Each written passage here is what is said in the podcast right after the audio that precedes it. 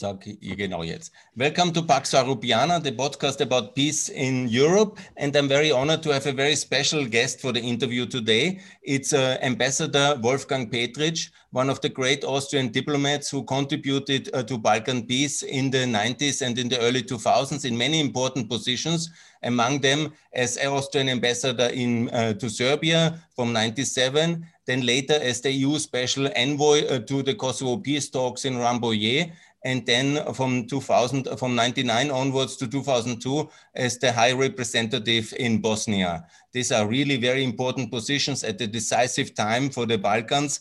And I'm very honored to have you here on the show. Ambassador, please, can you present yourself to the audience and start with that, please? Very glad to be invited. Thank you very much uh, for your kindness. And um, yeah, let's have a look into our past.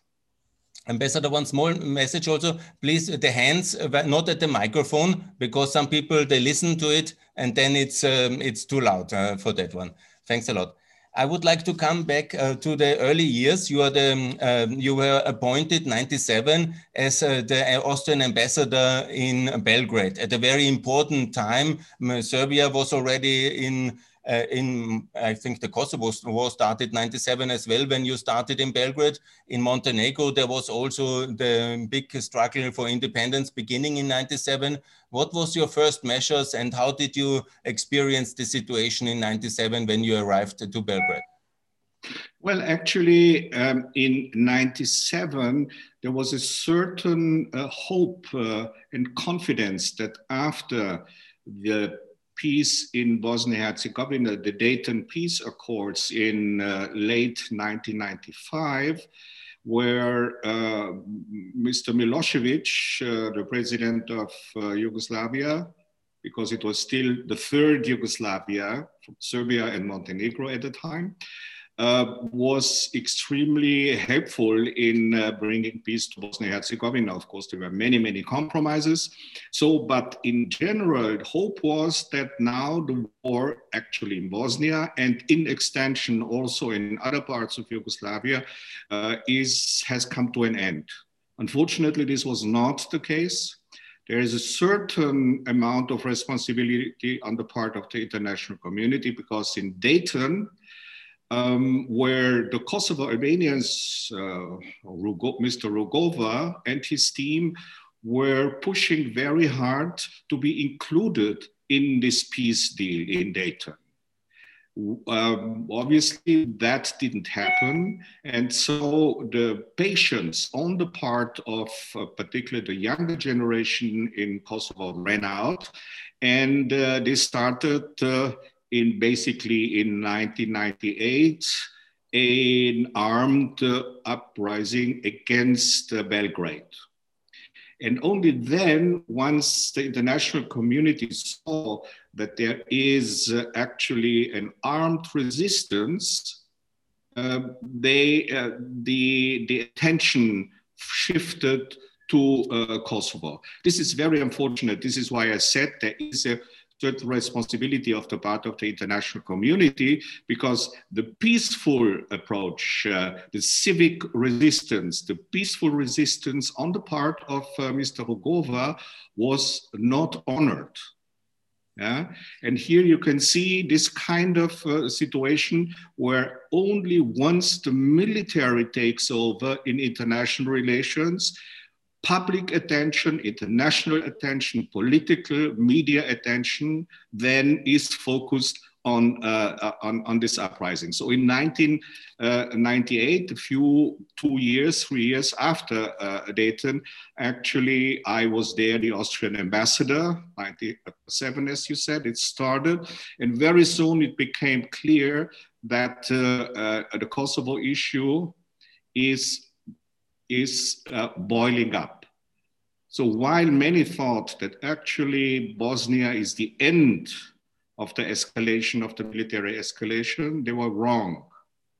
And so in 98, it started the uprising, the military um, uh, from uh, then Yugoslavia, rump Yugoslavia, and the special police forces, they went after the, the KLA, the UCK, the, the armed resistance there, and uh, that is how uh, the situation actually then came back to a uh, to a warlike uh, um, event, and this this was when I was then in uh, October of '98, appointed by the European Union to be the EU Special Envoy for Kosovo, working together with the American uh, Special Envoy Chris Hill we did as of October, November of 98 uh, beginning, we did a so-called uh, uh, shuttle diplomacy. We had a peace proposal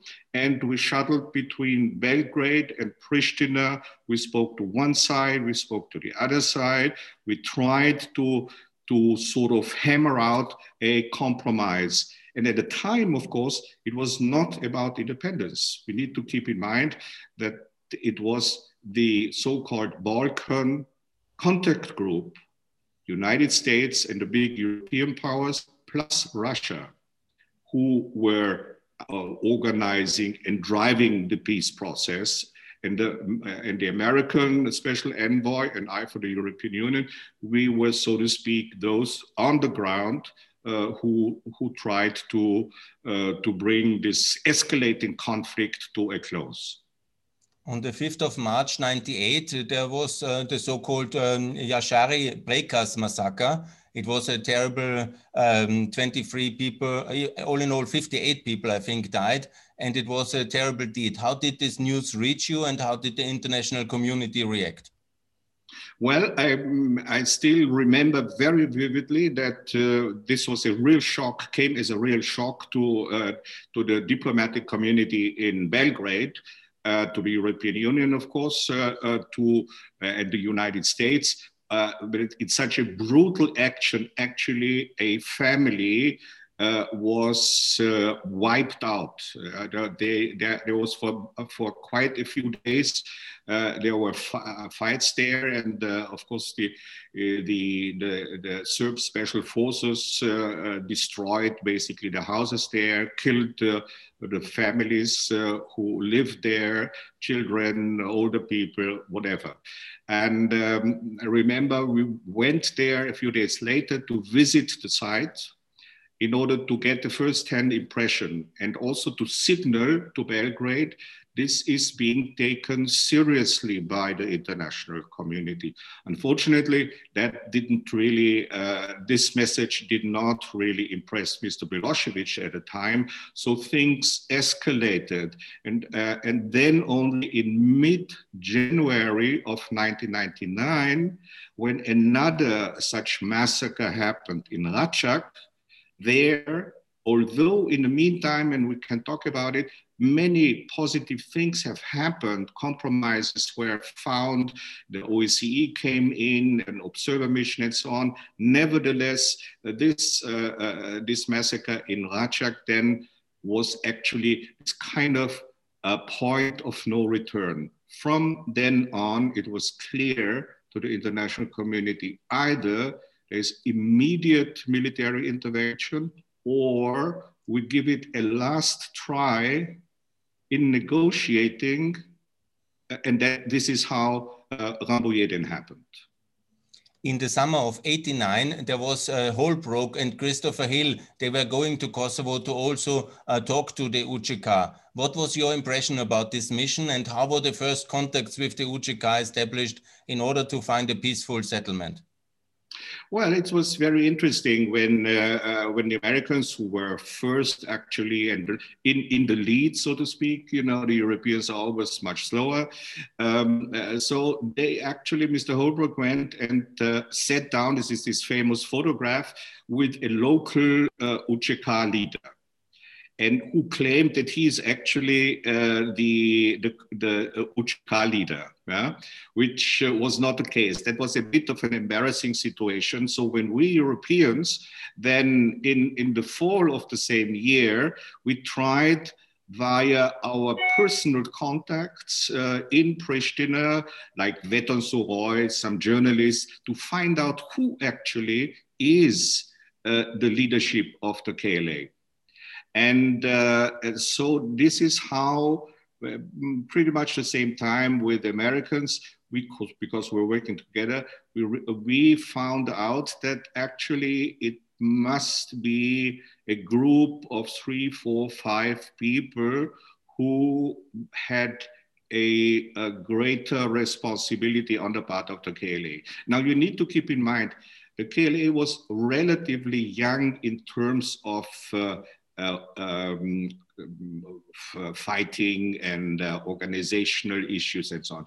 And they were extremely um, organized in, an, in, in a very, uh, in, in such a way uh, that there was no real, uh, uh, how should I say, one person command, you know, like this is the case when it comes to uh, an ordinary military or well organized military. Uh, it was uh, so that the regional uh, fighters, they kind of coordinated, but it was not really a very strong and professional KLA that we were confronted with. Now, on the one hand, this was, uh, um, if I may say so, uh, a bit easier because uh, we thought, okay, this is only at the beginning. We can still, when, some, when something is just about to be built up, we can still uh, intervene and see that we get them away from fighting. On the other hand, it was more difficult because, as I mentioned, it was not a very, they were not well organized. Yeah, to whom to talk was a big issue. Yeah? And I still remember uh, we had, uh, it, was, uh, it was in early 1999, uh, we had already several meetings with uh, several, uh, with various local and regional leaders. We were talking with them, um, trying to find out what what they want to do. Of, of course, also we were uh, working on a humanitarian basis, saying, well, there's so many refugees and IDPs. We, we want to look after them. I remember I was traveling also with, uh, uh, with the EU Commissioner for Refugees, uh, uh, Madame Bonino in Italian. Uh, in order to see what can be done so that, this, that the civilian population will not uh, suffer uh, too much. Yeah. Um, but then, uh, when uh, when in early 1999, uh, the KLA took a group of Yugoslav soldiers hostage. And um, so I was, as the European Union Special Envoy and the American envoy, we were asked to help Belgrade to free uh, these, uh, these Yugoslav soldiers and we were talking uh, to the KLA, of course. Yeah? And the KLA said, well, several messages came to us basically asking for a prisoner exchange. Yeah? Clearly, the Belgrade did not want a prisoner exchange. So we figured out a way to, uh, uh, to kind of get first the Yugoslav soldiers free and then I got a promise from the deputy prime minister in Belgrade that 10 days after, seemingly unrelated, they would release uh, um, some KLA fighters who were imprisoned in Belgrade or in, in, in, in Kosovo. So, of course, this was a high risk uh, because I basically could only rely on the word given to me by um, uh, by a Belgrade official. And uh, so when we reached this stage in our negotiations, it was happening somewhere out there in the, in, in the woods, I would say, um, the, there was a certain agreement. Yes, we could accept this, but you still have to contact uh, a, a person. And this person was Mr. Thaci. And, and for me, the, uh, the advantage was that Mr. Thaçi at the time did not uh, spoke German very well, yeah, but no English. So I had a privilege actually in all these uh, contacts uh, that I, as the only German speaking Americans, uh, British, and so on, I could talk to him directly. So uh, when, when I was connected with him, I explained to him what our proposal was. And he said, yeah, okay, I, I can agree. So uh, for uh, it was, this was for me a signal that Mr. Thaçi uh, has an important role. Yeah, not the, I didn't know whether it was the top role, uh, the top position. Uh, I, now, in retrospect, we know uh, that, as I said before, it was highly decentralized. So he was one of uh, few who actually had an important word to say in all of this. Now, the interesting thing is, it happened. The KLA agreed. The Yugoslav soldiers were freed and, and three, four days later, Račak happened. How and did you was, hear the news of Račak? It was in January 99 and yes. there was Ambassador Walker. How this news reached you and what was your reaction? I was, um, we were at a time uh, uh, with Chris Hill traveling um, uh, because we also had to inform uh, the, uh, the foreign ministers of uh, the contact group. So we're traveling somewhere, um, I guess it was London. We had a foreign ministers conference and we reported about our efforts to, to negotiate and, and, and where the problems lie and so on. And this is where the news reached us. And uh, so I actually thought, so, okay, now this is over. This deal with the, the Yugoslavs have their uh, uh, hostages freed, but they will not give up uh, the KLA uh, prisoners. So I called up uh, the, deputy prime minister and said, I hope that you stick to, to your word. And, and interestingly, to my surprise, he said, yes, I will. So that was the interesting thing. But at the same time, of course, Račak was the, as I said before, the last signal. We cannot just go on and negotiate by traveling back and forth while the, the war situation escalated more and more. That was then decided to, uh, uh, to invite both sides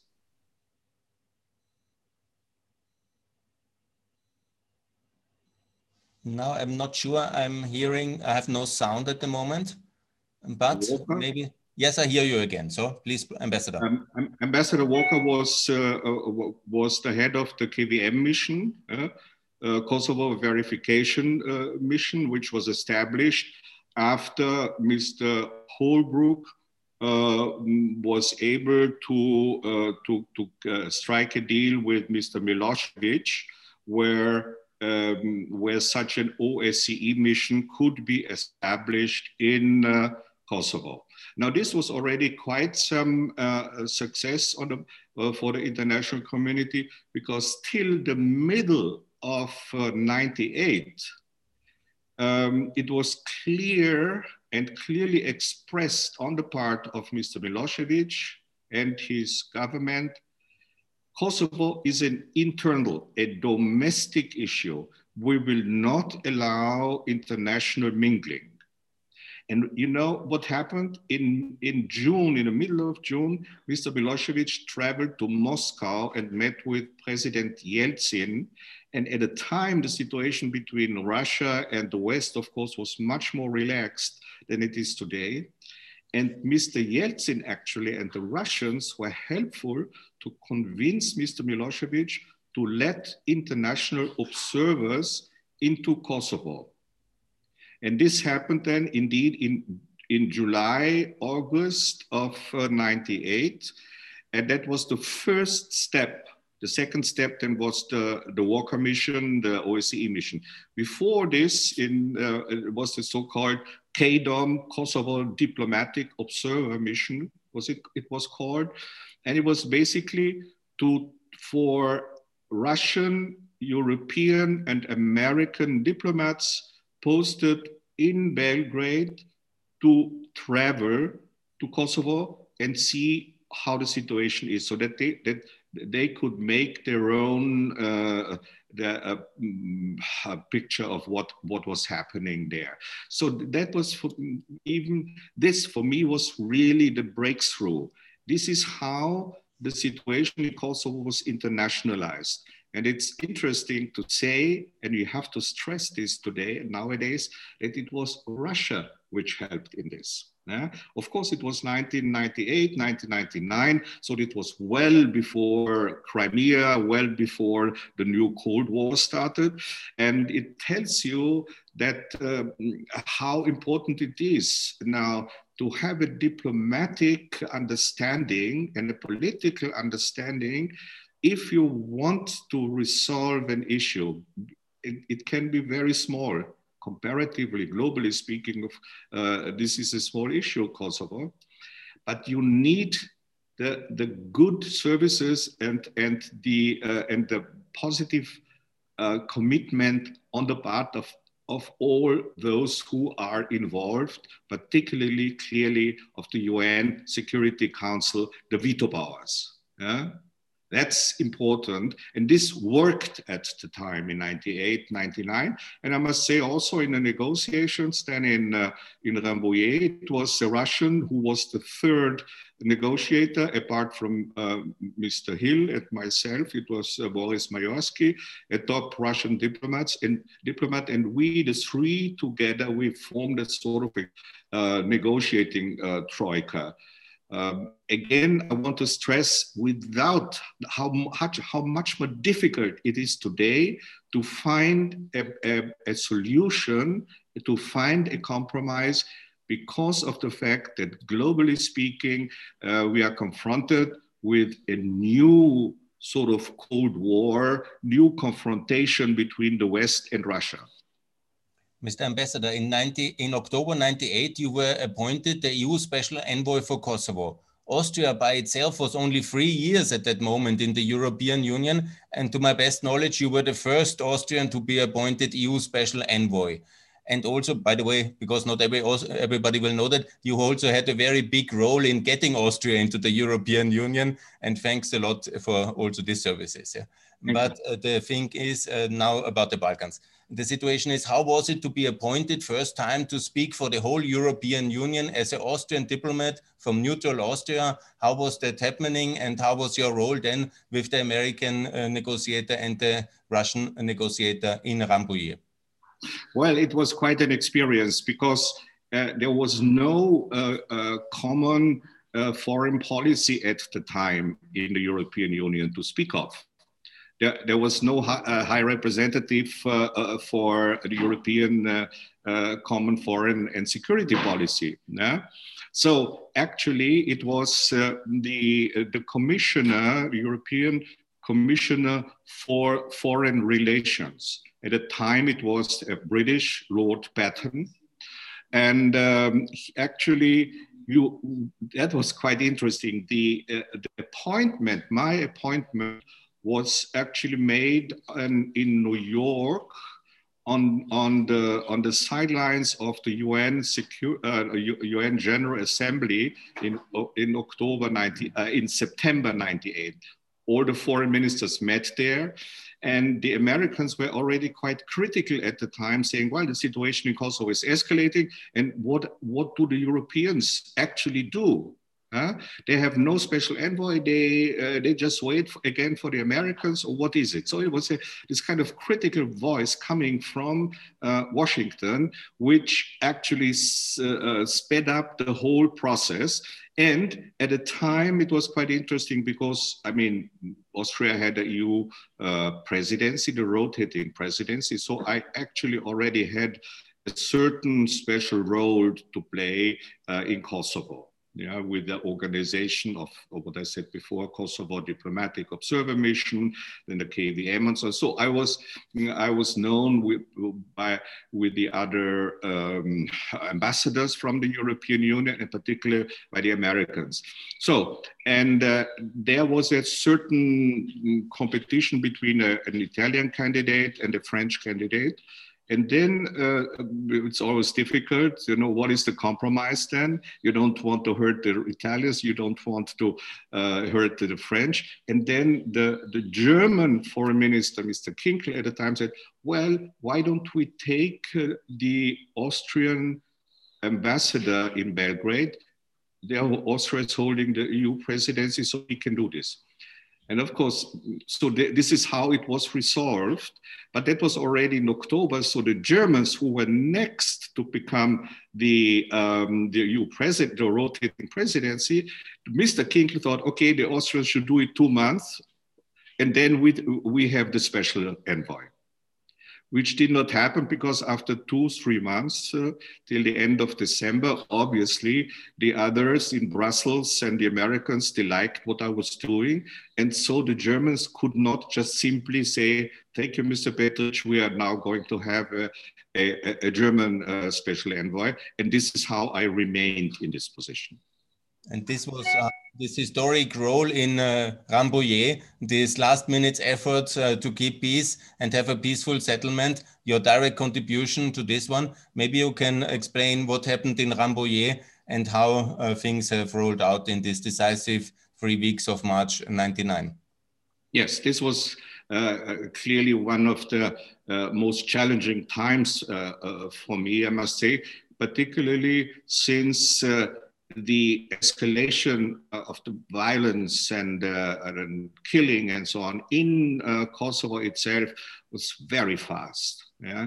And uh, so the, the OSCE mission actually was, um, well, they did not even have the 1,500 people that were originally decided by the OSCE to, it's always a big problem to get, uh, uh, to get the member states uh, to contribute personnel, to co contribute money and all this stuff. It's a very cumbersome uh, situation. So, um, and uh, uh, when, when we then, um, when when we decided, and this was a decision really taken by the contact group, Europeans, Americans, and Russians, we need now a, uh, a, conference. This cannot go on.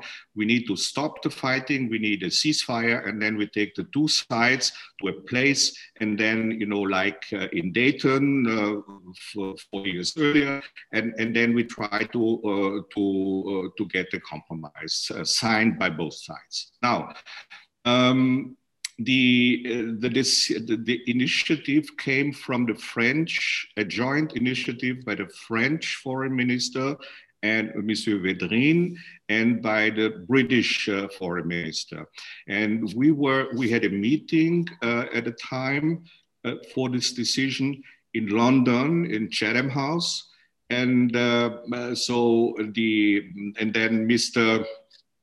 The French said, well, we can offer uh, Rambouillet. This is uh, the hunting castle of our president, and uh, that we can we can offer to do this there. And then um, came the decision who is going to uh, chair this meeting. And so the French and the foreign minister said they would be the co-chairs. And then the question, next was, but who is actually going to, uh, to conduct the negotiations. And then the American uh, uh, Secretary of State, Ms. Albright, said, "Well, we we will offer, we can offer for this job uh, Chris Hill. Um, he's already uh, well uh, into this uh, topic." And then, without waiting for the Europeans, she said, and um, and Chris has worked so well with Wolfgang. I think that these two, the two of them, should do it. And the Germans were looking at each other because the Germans wanted actually, they, they wanted Mr. Ischinger to, to be the negotiator and I to remain the EU special envoy because these were two separate, formally two separate jobs. Um, and it was the new government with Mr. Fischer, Foreign Minister Fischer was there, Joschka Fischer, and he was kind of uh, taken by surprise, but did not uh, oppose this, this is how it happened. But of course, I mean, this was really for me a shoestring operation where the whereas Chris Hill always traveled with an American airplane, uh, had uh, generals around him and advisors, experts, lawyers, and so on. I was actually always basically with two people, one German and in Austria now the, the, the current ambassador uh, to Rome, uh, Jan Kickert was at the time a very young uh, attaché and he was actually my assistant, German uh, and, and another German. So that was this, here you could see that the European foreign policy, of course, was not in place yet. And it took Brussels many months you know, to, to just to pay what I had to spend in travel fees. Only a year later, in, in 2000, there, the Brussels finally reimbursed uh, my travel uh, um, um, fees uh, because the bureaucracy there was such that no, nobody before me had done in such a short period of time such a job. And in fact, historically speaking, this is for future historians uh, also interesting. I was the third EU special envoy only being appointed in the history of the European Union. There was one for the Middle East and one for Africa, and I was the third. Uh, so here you can imagine uh, that uh, the bureaucracy in Brussels simply didn't know what to do, how to handle the situation.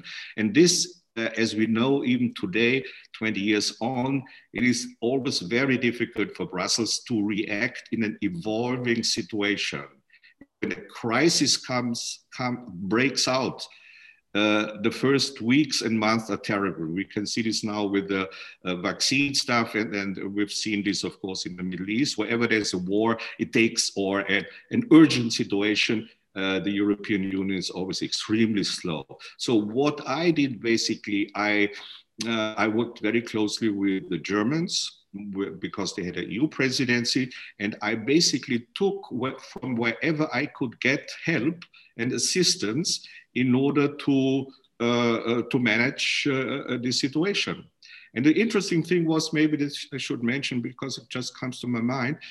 Um, uh, clearly, the, the media were reporting extremely uh, um, frequently about the uh, about the conference in Rambouillet, and there was a long uh, immediately after the, the, end of the conference in Rambouillet, there was a, a long, um, deep.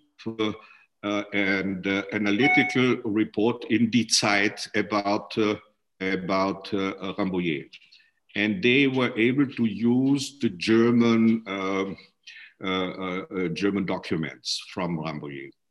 And, uh, and then actually they wrote that this time the Europeans with Mr. Petritsch were much more up to the level of the Americans. It was not like in, in, uh, uh, in Dayton where the Europeans didn't play a role. That was already the uh, a first important step of a common European foreign policy, again, on um, uh, in, in, in view of, of, of, of this conference, of this peace conference. I guess that your excellent personal contacts with the Kosovo and with the Serbian leadership were really very decisive in Rambouillet and also very helpful. Absolutely. I mean, uh, there were several factors, and this is, uh, I believe, uh, so important to, to recognize. You need to have a very in depth historical knowledge. That's very important. Because otherwise you do not know why are they fighting what are they doing uh, how far does it go uh, uh, back. Then of course there are lots of uh, mythologies and lots of false uh, facts that are being the propaganda that works. You have to look through this mess through it, it, in a way it is like you know it is like traveling uh, without uh, a light in the darkness. Yeah? And then on the on and the second for me very important point was you need to try to be as objective as possible, and you need to respect the person, the people involved in this process. Arrogance or or or uh, things that uh, you do not respect the people doesn't work yeah That's so important. And of course, it was also uh, quite interesting. It was clear from the outset, one thought, that the Americans were very much pro uh, Kosovars. Yeah. The, naturally, everybody thought the Russians are on the side of the Serbs, but where are the Europeans? Yeah. And uh, actually, I managed to, uh, to kind of um, uh, be respected by both sides. And clearly, you have mentioned already before a small neutral country, yeah, a diplomat coming from a small country. We don't have big power interests. We don't have huge economic interests. What we want is actually, this is our neighborhood. We want a peaceful solution and we want respect for all sides involved. Yeah? And uh, that was also recognized uh, by, the, uh, by the Serbs as well as by the uh, Kosovo Albanians. And it's still the case. Uh, I was only two years ago or so in, at a conference in, in Belgrade. And uh, clearly, this is still a huge, dramatic issue in Belgrade. And uh, I gave them my uh, account of, uh, of the situation there. And they were quite some also professors were quite shocked because of the propaganda of the Serb propaganda. They uh, didn't they did not have the real story yeah. But in the end when we if there is eventually a solution and a compromise for Kosovo all the historic facts all the things that were done or not done the mistakes that were made have to come on the table. Yeah? Only once you have this feeling, okay, uh, I wasn't treated always in the right way, but they were trying to. Yeah? This will eventually settle the situation, but I must say we're still far away from it. When President Milutinovic, he led the Serbian delegation to Rambouillet, and he was uh, thinking, he was considering to sign, but then he left the delegation and the negotiation. What was your feeling? Do you, did you think that it can be still saved and the agreement can be reached also with the Serbian side in the last minute at the end of March? Well, of course, uh, uh I, I was quite skeptical for one main reason um, all the peace, um, successful peace accords were uh, closed after a military intervention. Yeah? Here it was the first time in, in living history that we were confronted with a situation where, um, where there was no uh, intervention, no, no military intervention from outside. Yeah? And uh, we know that a compromise is reached only if both sides realize they cannot get more. So in this way, it was a situation in Rambouillet where, um, where of course, the uh, Kosovo Albanian side thought we want independence. Yeah? But this was not offered. It was high degree of autonomy, but no independence. On the other hand, you had, uh, you had uh, Belgrade, and Belgrade thought that they could um, win the war against the KLA. So that was that was the problem, yeah. And um, in the end, it was a miscalculation on the part of Mr. Milosevic, who did not sign, and a miscalculation in many ways also on the part of, of uh, NATO, uh, because uh, uh both sides thought, okay, there might be now um, a, a, short war, but then it's, it's going to be over and the situation, the status quo will remain. That was the hope of Mr. Milosevic and the fear, of course, of, of NATO. That's and, and here you can see once you go into a war situation, it escalates and it is uh, it, it, and it is extremely difficult to plan the end, the exit from a war. Yeah? You see this now in, in Afghanistan, 20 years, It's of course no victory. This is uh, uh, this is a lost war. Uh, but the Americans are leaving because they know they are not going to win, even if they stay another 20 years. so that was the fear on the part of, of NATO. How long will will NATO keep together? And we know that particularly Greece, uh, uh, but also um, Italy, there's certain uh, sympathies for, uh, uh, for Belgrade, traditional sympathies. Um, that uh, nobody was sure whether they are going to stay in on, um, uh, so uh, continue to support the NATO intervention or not. Yeah? So that was this kind of tricky situation actually, and for this was the idea on the part of Milosevic. He thought, okay, we are we might be, be, we are going to be bombed now, but um, eventually we will um, NATO will stop, and then this is already a victory for for me. Yeah. And of course, he miscalculated. It did not happen. And of course, we know the rest is history.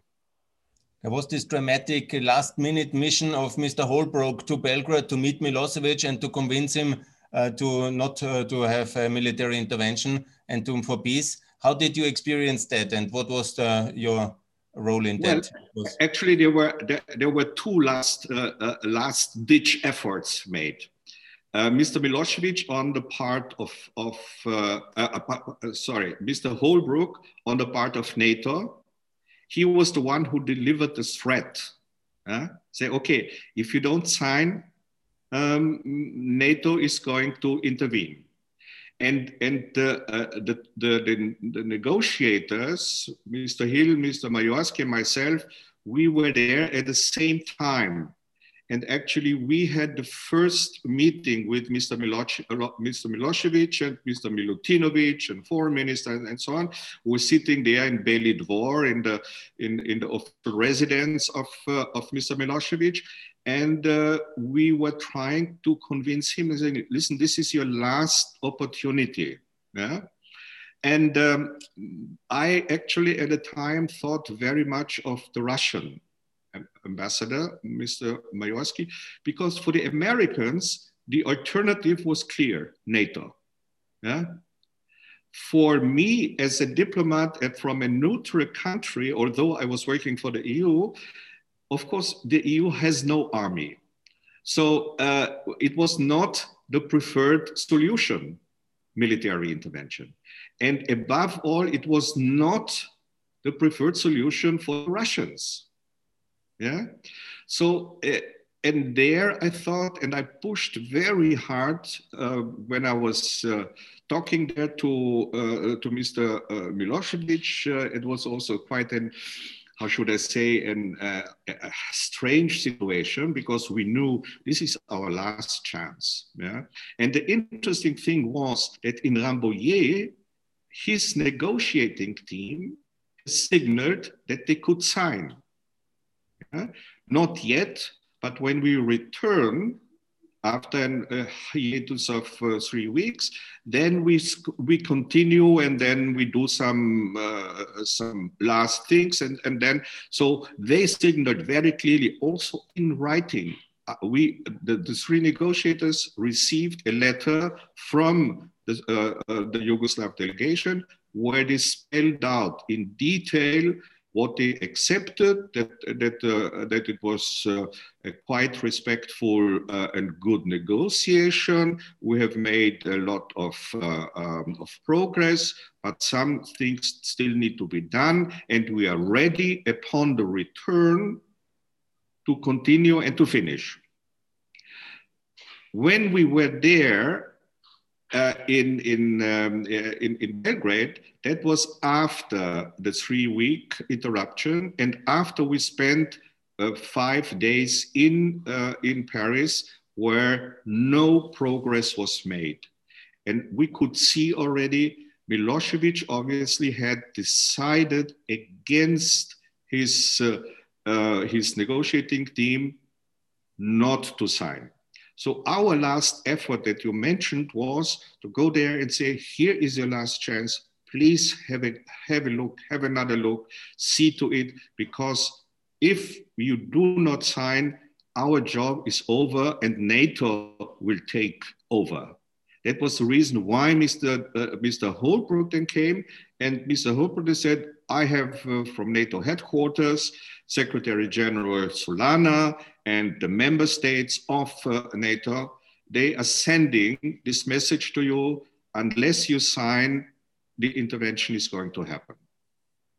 Was the these were the last hours actually in in Belgrade, and uh, I was then uh, the next day actually the last negotiator to leave. All the Americans had left already, and even the Russian called me up and said, "Listen, Moscow tells me uh, to come back," and I thought well, I should stay as long as possible. Maybe there is a last chance Unfortunately, there, there was not. Milosevic himself, in, this is my strong impression and conviction, he had decided they should bomb me and then I will be the hero, uh, we will duck, and then uh, they will stop bombing us. And then I can say, okay, I have not sold Kosovo.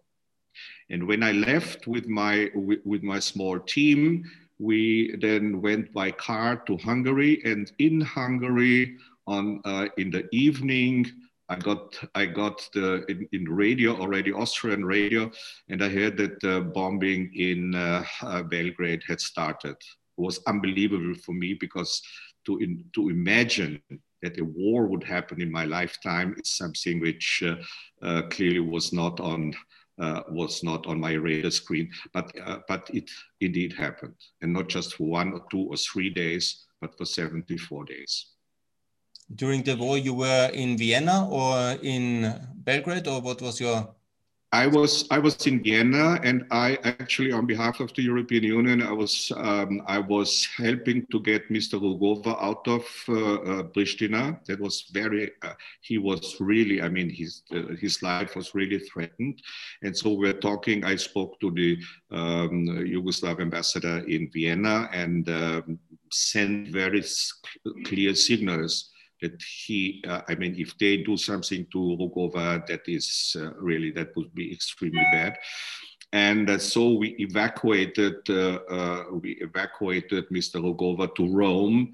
And then I was there in Rome and uh, met with Mr. Rugova. And another mission that I had was to talk to, to the government in Podgorica, because at the time you, you referred to it, Montenegro was uh, um, had already moved away from uh, uh, Milosevic, and they were actually pro-Western. However, the bombardment, the military uh, strikes, also hit um, Montenegro. Yeah which I never understood why they could not. But what was more important, even, was the fact that um, my mission was to negotiate how to circumvent the oil embargo for Montenegro only, because they were pro-Western. So uh, we thought, why why should they Uh, uh, be uh, in such a situation? Why should they not? Let's alleviate uh, their plight and see what we can do. And this is when I traveled then to to Montenegro. And as you remember, of course, this was still part of of Yugoslavia and it was extremely difficult to get through. But there was a, a, a gentleman agreement that um, certain Montenegrin cars with certain license plates would not be stopped by the Yugoslav uh, security forces, Yugoslav army in Montenegro.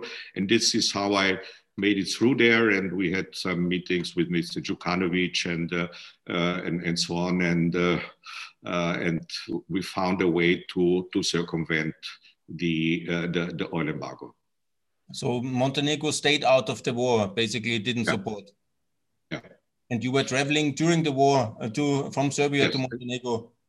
No, from Austria, I went to uh, to Dubrovnik actually at the time, and we stayed in Cavtat overnight. And then uh, we went. We were taken to the border, and then from the Montenegrin side, uh, the um, our uh, our uh, consul, uh, Mr. Movaljevic, our honorary consul, came and he picked me up and he had a car with a CD, and so so he had a diplomatic car, and uh, and so he was not stopped because if he would have been stopped and I would have been arrested, I think it would not have been a, a very good time for me. A third thing was actually now comes to my mind. There was actually a, a, a Croatian a Croatian journalist who was uh, imprisoned by the Yugoslav security forces in Montenegro. And uh, so we were trying to get him out, and eventually it, uh, we succeeded to negotiate with Belgrade, and Belgrade said, "Okay, uh, you can take him home." On the 11th of April 99, there was this famous Serbian um, chief journalist, Slavko Ćuruvija, who was killed from the Telegraph. Yeah? Uh, did you meet him personally or did you know him? Yes, I, I, knew him. Um, I knew him. He was an excellent journalist, very courageous. This was, and he was very much in opposition to, to Mr. Milosevic, and uh, and of course um, that was the reason why he was uh, why he was killed. I remember at the time also Mr. Djindjic uh, uh, was in, so to speak, in exile in, in Montenegro and I visited him there um, also to talk. Of course, we were at the time also trying to to find an alternative for Mr. Milosevic uh, to support the opposition. And Mr. Djindjic was uh, the main uh, force in the opposition, uh, but he was threatened in Belgrade, so he uh, he went to Montenegro where he felt a bit safer and um, and uh, so I met with him there. We had uh, talks about uh, his assessment of the situation, what can be done, how do we go on after the war, and so on. As you know, I've, I've met him many times. I must say, uh, I was already then in in uh, Bosnia, and I visited him when he was the prime minister in 2000. 2002, and he was killed a year later. It was, we all miss him. He was a great European hero. It was a tragic yes. yeah. thing in 2003 on the 12th of March. But then the war stopped in the June uh, 2000, uh, in June in the 11th of June 99. Uh, the, uh, there was the armistice of Kumanovo. What was your experience and where were you at uh, during this Kumanovo agreement? Well, actually, um, the the preparations for uh, uh, for the agreement were done in uh, in Bonn, Petersberg. Uh, that's the old capital of uh, uh, of Germany, and I was involved there in in handing out the the the the compromise, a formula in order to under which conditions NATO would stop bombing and so on. And these things happened uh, there in, in, uh, in Petersberg for several days. Uh, and uh, it was the Americans uh, who were there, of course. And then Mr. Ahtisaari uh, was charged with the Russian to, to go to fly to during the war still to um, to Belgrade to talk to uh, Mr. Milosevic. I was not part of it. I was I stayed behind because we they also wanted to send a fresh fa face there, and um, and I remember uh, when we were uh, talking about uh, preparing for this meeting in Belgrade, Mr. Ahtisaari said we have to be very careful. We cannot travel too often to Belgrade obviously we were all thinking it's going to be extremely difficult a long uh, negotiation, many meetings going back and forth, and it didn't happen. It was actually on the first meeting in Belgrade, thanks to the Russians, I must say, uh, who signaled to Milosevic that they are taking their support away from him, that Milosevic then finally gave in. And then the Kumanovo agreement was uh, signed a couple of days later. So it was President Yeltsin's intervention uh, which was decisive.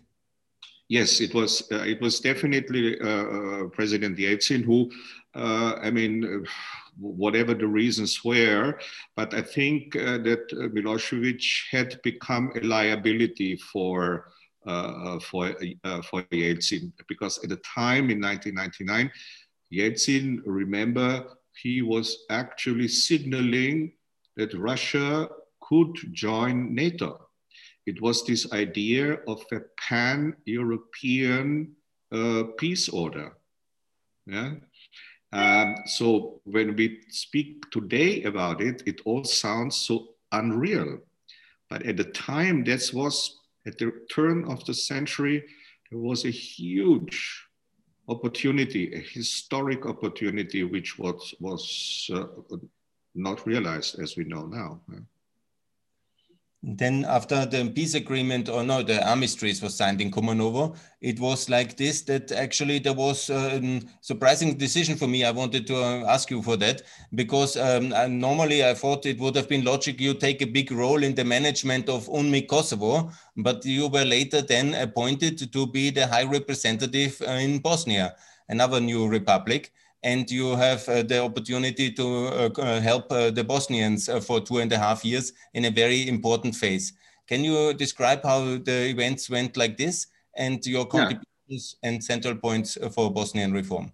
Okay, um, you remind me there was, I handed over officially my mandate to the United Nations special representative in Pristina. This was De Mello, who was uh, a UN official who was later on killed in Iraq.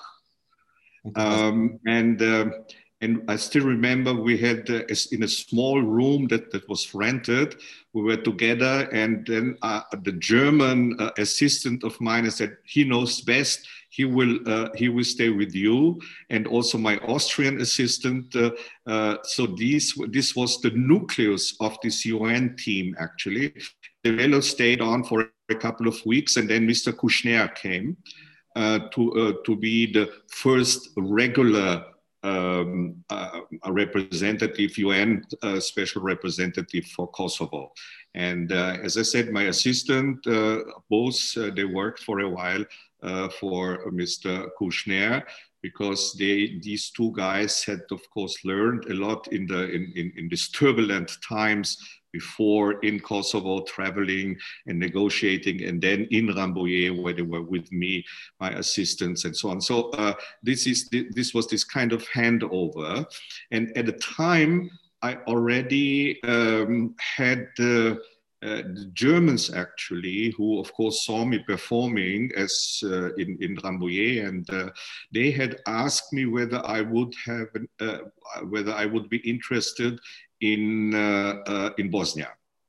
And I was actually surprised because I said, I mean, uh, you, the, the first high representative there was Carl Bildt, the former prime minister of Sweden. The second was a Spaniard uh, who was a foreign minister.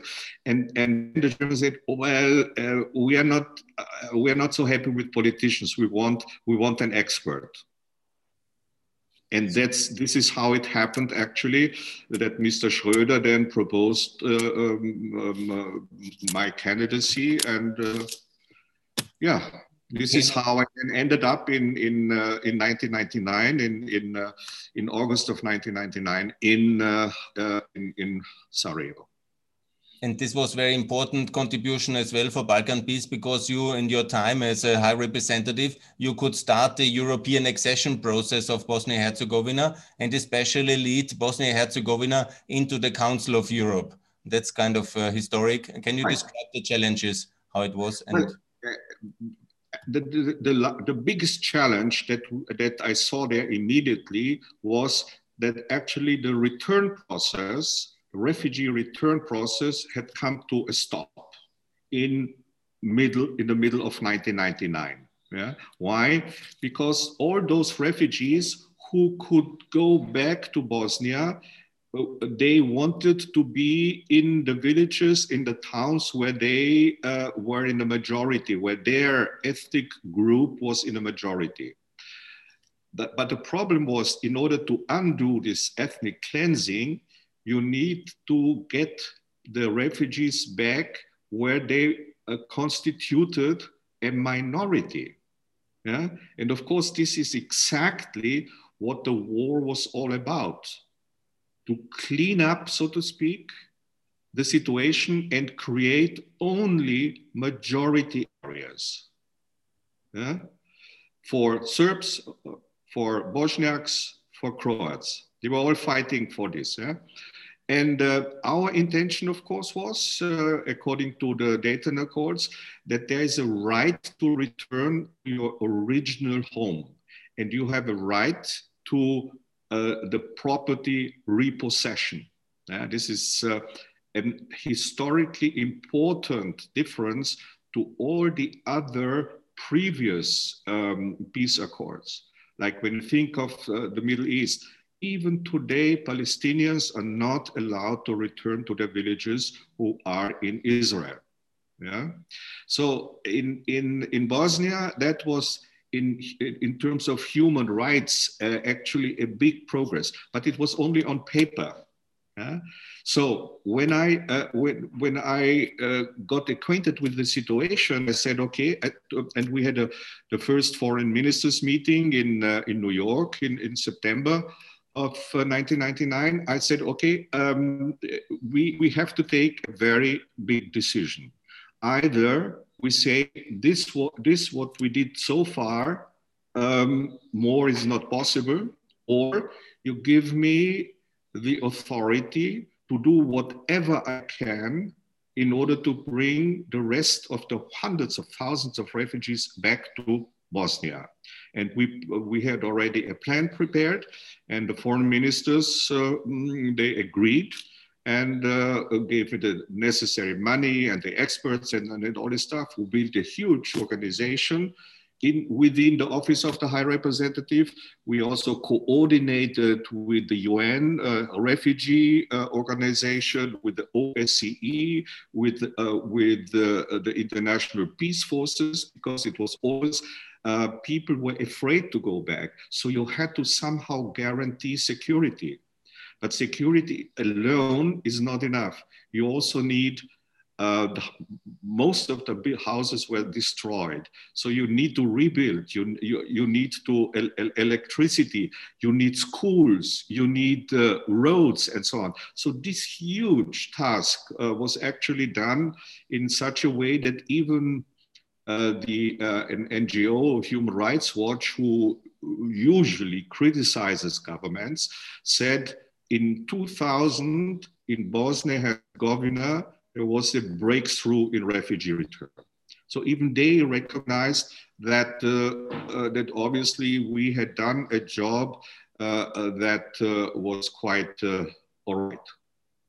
That was the first point, of course. To get the refugees back, to reconstruct. but the second big issue was clearly what we call state building. When I arrived there, there was a, gov- a central government uh, a state government, there were two ministers and one prime minister. No, no ministries, no, no uh, bureaucracy, no uh, nothing. Yeah? Because the Dayton Accords had given the two entities, the Republika Srpska and, and, and, and the uh, Bosniak uh, Croat Federation, most of the power. Yeah? But clearly, a modern state needs a central government. Yeah? And uh, so that was my second biggest task, and uh, we succeeded in doubling the, the size, uh, the, uh, the, the, number of the ministries. We established uh, uh, the state border service. The borders inside of, of Bosnia were, were closed, so to speak, between the ethnicities. But to the outside, to Croatia and to Serbia, the borders were open. Yeah? So what we did was to establish a state border service, you know, control on the, because uh, it, there was of course a corruption un, uh, unimaginable, yeah, and uh, clearly the, the, the, things were going back and forth and organized crime and all these uh, issues uh, when you have a state that doesn't function yeah? You use this state clearly and, and the territory of the state in order to make your uh, dubious business. So that was the and the third issue was of course the economy economy was destroyed. I mean, 95% of the factories of everything was basically destroyed. Yeah? So we really had to start from scratch and build, uh, um, rebuild, or rather build uh, a new economy there. That was uh, not so successful, I must say. Uh, still will take quite some time, but we know wars, be they, be they in Kosovo or in Bosnia, they destroy the very fabric of a society, particularly when there are civil wars, when people who know each other fighting each other. Yeah? And that, that's really something which we need to keep in mind why we need to continue to support Kosovo, why we need to continue to support Bosnia Herzegovina and all the countries in the region who were affected by this terrible war. Mr. Ambassador, one of your big legacy issue was the Srebrenica Memorial Site and the Srebrenica Foundation to keep the memory and commemorate the genocide in Bosnia. Can you explain how that uh, worked and what you did to achieve that?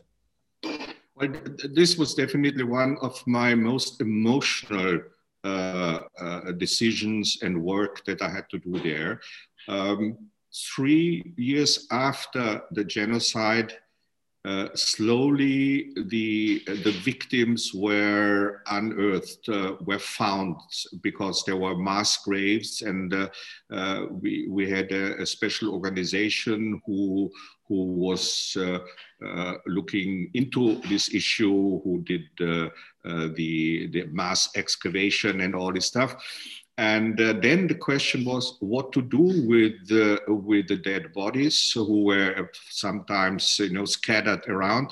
And uh, and when I spoke to the to the survivors in Srebrenica, they had organizations already, mothers of Srebrenica and so on. And they said, well, we want to have uh, our loved ones buried uh, nearby. now, Srebrenica and where the whole tragedy started in Potocari, which is a bit outside of Srebrenica, is in the middle of the Republika Srpska, so in Serb territory. And when I when I then spoke to uh, uh to my international um, interlocutors, particularly NATO, said, well, we cannot guarantee the safety and the security of this memorial and the burial ground because this is in the middle of uh, enemy territory, so to speak. Yeah? And clearly, Srebrenica is extremely important for uh, the uh, for the Muslim side, but it is also in a negative way important for the Serbs because they want to deny it. They don't want to. Many still do not uh, live up to um, to uh, to say, okay, we have to take responsibility. Yeah. And we know again, as an Austrian, uh, we know how difficult it was for uh, for Austrians uh, who were active um, in uh, in World War II and then also in the Holocaust to say we we share a certain responsibility, although we did not do it but we as Austrians, we who have uh, who live in this territory where, where the Holocaust uh, um, was, so to speak, uh, part, we need to uh, face this responsibility. It took, uh, remember, it took uh, many, many years till this happened. So in, in this way, what I did was, of course, forcing this, this responsibility on the Serb side. And I still remember when I spoke to the then president of uh, Republika Srpska. And I, I, told him, listen, this is what I'm going to do. This is the wish and the will of the, of the people. Uh, they want to have uh, the, the, the um, cemetery in, uh, in Potocari. Uh, they want to have a memorial there. Um, you will I, I, tell you, you are responsible for this for the safety and the security. It is, uh, and if you don't, and if anything happens, I will, you will be responsible for this. And uh, of course, I must say, uh, I had uh, the the so-called Bonn powers, which means that I could uh, I could fire uh, political officials and so on. And so I said, listen, if you if something happens, you will lose your political function. And and I must say, they did, the Serbs did a very responsible job. And actually, although there were some minor things happening there, but all in all, now this uh, Srebrenica is established there. There are close to 7,000 already buried there. Uh, I, I, go there from time to time on the anniversary. And, uh, and there's um, the memorial site is also there and I think it is very important. We need to uh, we need to remember what has happened, uh, and it will, in the end, they are again convinced. In the end, reconciliation can only take place over the graves of Srebrenica, meaning Serbs will have to recognize and uh, that they have a responsibility for this and then they can go on and find a way to reconcile. Again, this is a European thing. Remember, the, the, the, French and the Germans were fighting for, I don't know how many wars, three, four wars within 50 years in the 19th uh, century, up to uh, World, then 20th century, World War One, World War Two, 80, and so on. So, but then then two courageous politicians decided, Mr. Adenauer and Mr. de Gaulle, we will stop this carnage. We will not go to war against each other any longer. And this moment is still missing in Bosnia. And this is actually the reason why so many problems, economic problems, political problems are around, because they have not yet faced up to this responsibility. So you think this kind of Verdun moment where Helmut Kohl and Mitterrand were uh, crossing their hands on the battlefield of Verdun, and this is missing still on the Balkans between the warring nations of the 90s? Absolutely. And when you think Verdun was uh, uh, 1917, and, and this was in the in the 1990s with uh, Monsieur Mitterrand and, and, Mr. Kohl, of course they had already beforehand. But uh, you have to uh, uh, you have to keep this always in mind, and you have to renew this pledge over time. It cannot be just a one-off and then everything will be fine. No, it's hard work, and we need we need this in uh, uh, in in the Balkans. We need this in former Yugoslavia. Uh, this will free the minds and politics to turn finally to what people really need, yeah? and they need a good life. Mr. Petritsch, you have also been the chairman of the Vienna Succession Committee of former Yugoslavia the Vienna Convention on the dissolution and the, uh, the property issues between the new countries. When you see now, uh, looking back, and the future of all seven countries who came out of Yugoslavia, what is your recommendation? Do you support EU membership of all of them, NATO membership? Do you see some kind of unity in Europe for all the countries? I think uh, when we speak about uh, uh, uh the uh, Southeastern Europe, uh, former Yugoslavia, or the Western Balkans, or whatever you call it, actually, we are not really talking about the EU enlargement. we're talking about the consolidation of Europe. And the Balkans is an integral part in history, in the bad and the good things that have happened the Balkans is part of it. And we, this we need to recognize, even if we have other seemingly bigger problems.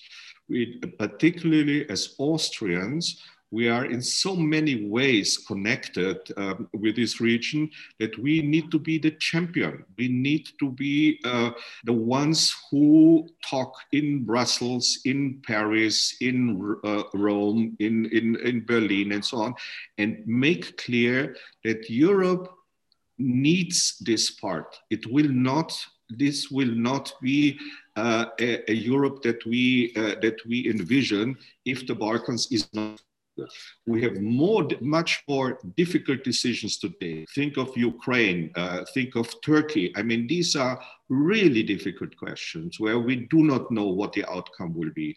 Here in the Balkans, I should say this is very clear, an integral part of, uh, of Europe, and consequently, the European Union needs to welcome these countries. However, I must add this this is not a one way street and it always needs two to tango.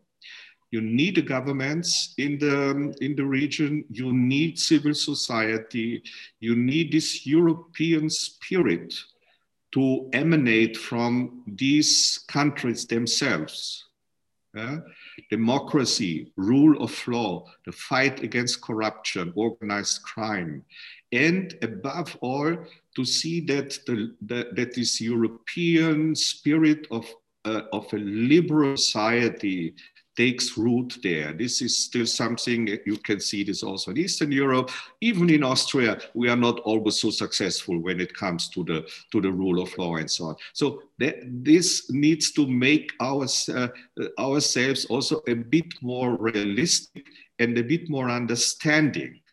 But but if there is a friendship in politics, then we need to be clear in expressing ourselves and telling the people there, politics, of course, yes, you're welcome, but you need to take your share and you need to do the necessary reforms in order to, um, uh, to, to then be a, um, become a member of the European Union. Mr. Ambassador. Now we are at uh, the end of the interview. Just uh, one positive statement I would like to make. Some um, Slovenia, Croatia already in NATO and EU. Three countries, Albania, Montenegro, Macedonia already in NATO and on the way to the EU. But unfortunately, Bosnia, Serbia and Kosovo still uh, not re mutually recognized and still open issues. Are you optimistic for the coming two, three years? There will be a breakthrough and what is your um, kind of wish for the coming two, three years, what you would like to see in the region in terms of reconciliation, mutual recognition, and peace and unification, integration in we, the EU? We need to move in a persistent way and continuously closer to the goal. And it's not so much the goal uh, to be a member of the European Union. I think the way towards the European Union is very important. And uh, this is something where maybe Austria is more. Um, um, the, uh, uh, you know, more um, in, in, in a capacity to support this kind of day-to-day -day work that needs to be done. Uh, I think in three years we are going to be much closer. I believe, I really am, uh, am convinced that uh, uh that these countries are going to become um, uh, members. But when this will be, I do not know. But I believe that we need to uh, establish a better and more structured way forward, so that people uh, and this is a certain tendency in, in, in, in these uh, former communist countries to wait till somebody else does something for you. We need to really, we re really activate uh, uh, the people there. We need to encourage them, and we need to give them the necessary means in order to, uh, in, in, order to reform their own countries. Rule of law, as I have said, is uh, crucial. This is without a country that has uh, with a, a, country that has no rule of law can never be successful in the European Union. That's just, it's not just that, uh, that these countries have uh, uh maybe a corrupt government or something. This will keep these people there away from the European Union. So work there and we will support you. And I think this is the task that Austria has to be in a way this kind of uh, example that progress is possible, but it is a long way. Ambassador, one closing statement from you, because you know the region very well. You travel there. You are also very active in all the countries, also for our international audience. Do you see a lot of progress in terms of infrastructure, living conditions, security now in the old countries of the Western Balkans? Also, how is the situation from your assessment? Well, I mean, um, now uh, almost 30 years uh, af- after the war, it, I must say, a huge progress has been achieved, even in those countries uh, that uh, still have a lot of problems. So it is safe to travel. The infrastructure is being improved with the help of, uh, of the European Union. I think we also must not be too uh, uh, fearful when uh, when external partners come in, uh, like the Russians or the Chinese. If our model is the better one, we can convince the governments, we can convince the people that the European model is the better one. Yeah, and um, we just need to think, well, who actually would like would if if if people there had a choice, would you like to live in uh, in, in China or in Russia uh, or in Europe? of course they will all decide for Europe. So this is the big advantage that we have. And this, this is also uh, needed and necessary for the companies who invest there. We know Austrian companies are number one or number two uh, uh, when it comes to FDI in the whole region. I think we, uh, the, the, the, governments in this uh, region need to become even more active and lure um, investments in there, produce high quality uh, products that can be exported and uh, and, and, and do, do their job, which they not always do. But I, I'm optimistic. Um, I think uh, this will happen. Uh, it will, uh, it, the progress is there and it will continue. But it needs hard work on all sides. So thanks, Mr. Ambassador. Thanks for your contribution to bring Austria to the European Union. Thanks also for all the things you did for Balkan peace, for progress, for prosperity. Many, many millions of people have better living conditions because of your contribution. Thanks, Mr. Ambassador. And thanks a lot also for talking to Pax Europiana for this podcast now. And now I would like to thank you very much for this opportunity. Thank you. Thank you very much. I enjoyed it. Thanks a lot.